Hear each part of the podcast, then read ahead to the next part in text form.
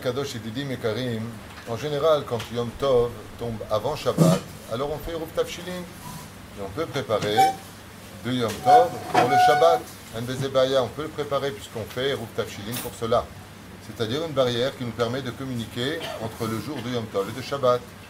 Mais quand c'est Shabbat, comme cette année, avec Rosh Hashanah qui est Yom Tov, avec Yom Rishon qui est Yom Tov, on ne peut pas préparer de Shabbat pour Yom Tov. Et c'est pour cela que, uniquement, à la sortie des étoiles, quand la femme dira, ou l'homme même dira, Baruch, Amabdil ben Kodesh le Kodesh, donc il montre par là qu'il sort du Shabbat par son esprit, pour entrer dans le jour de Yom Tov, alors il pourra dresser la table et mettre les marmites sur le feu, en l'occurrence, ou sur la platasse, ça dépend comment il obtiendra les choses. Mais par contre, toute chose, Shen Yetera, étant donné que nous avons deux jours, dans les temps modernes, ce n'est plus comme avant. Avant, on préparait le jour même. Aujourd'hui, on met tout dans les tiperoirs, on met dans le congélateur. Mais la reine, est-ce qu'on aurait le droit, pendant Shabbat, de sortir la marmite, par exemple, de la nourriture qu'on veut manger? Est-ce qu'on pourrait la mettre sur, euh, en dehors? On va, on va la sortir, étant donné qu'on a besoin qu'elle se décongèle et que ce n'est pas un travail difficile.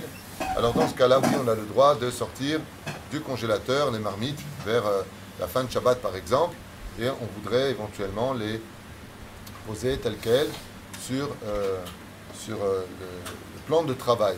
Dans ce cas-là, oui, ce serait permis. Pourquoi? Pour la table et autres, même si en réalité là-bas, il n'y a plus non plus de travail difficile, on montrerait par là qu'on a sorti Shabbat avant l'heure puisqu'on prépare la table d'après. La prière de, de Rosh Hashanah doit prendre son temps. Il y a aussi la vente de la Parnassa qui est très importante à faire. Et la reine, Yesh Zman, la Une personne qui, euh, pour X raison, euh, vraiment à la sortie de Shabbat, elle voudrait poser sa marmite sur euh, la plata, et je de ce qu'on appelle l'ach, Yesh Bishul, l'ach belach. Ce qui fait que si elle dépose ne serait-ce qu'une marmite avec des liquides sur la plata, alors dire que ce serait un problème, parce qu'elle cuirait aussi pendant Shabbat. La reine, on ne met rien sur la plata jusqu'à dire Baruch Hamabdil ben Kodesh et Kodesh, on ne rentre pas dans toutes ces marloquettes que nous avons dans les halachot, est-ce qu'on peut ou on ne peut pas. Dès que sort la fête, tu dis, dès que sort Shabbat, pardon, tu dis Baruch Hamavdil Ben Kodesh de Kodesh, et tu pourras, Bezrat Hashem, faire ce que tu as à faire, et tu verras que tu auras le temps de le faire, surtout que quand on revient, on ne fait pas directement Kiddush. Il y a énormément de lectures à faire. Donc ne t'inquiète pas, de toute façon, mieux vaut manger tiède, cachère, que de manger chaud et pas cachère, surtout le jour de Rosh Hashanah, où tout est un signe important. Certains m'ont posé la question comment on fait l'Avdallah Pachout, suivez le Sidour à l'intérieur même du Kiddush.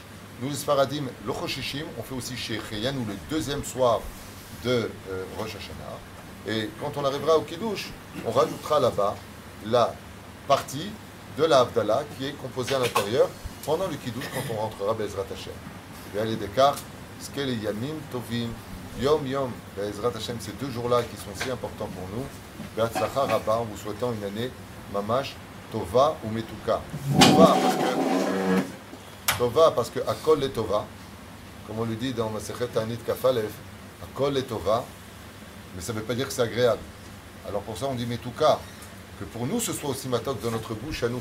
Pas simplement que tout soit pour notre bien et pour nous réparer, mais que ce chemin que Dieu va nous prendre pour nous réparer, eh bien, il soit par, non pas des larmes de douleur, mais des larmes de joie.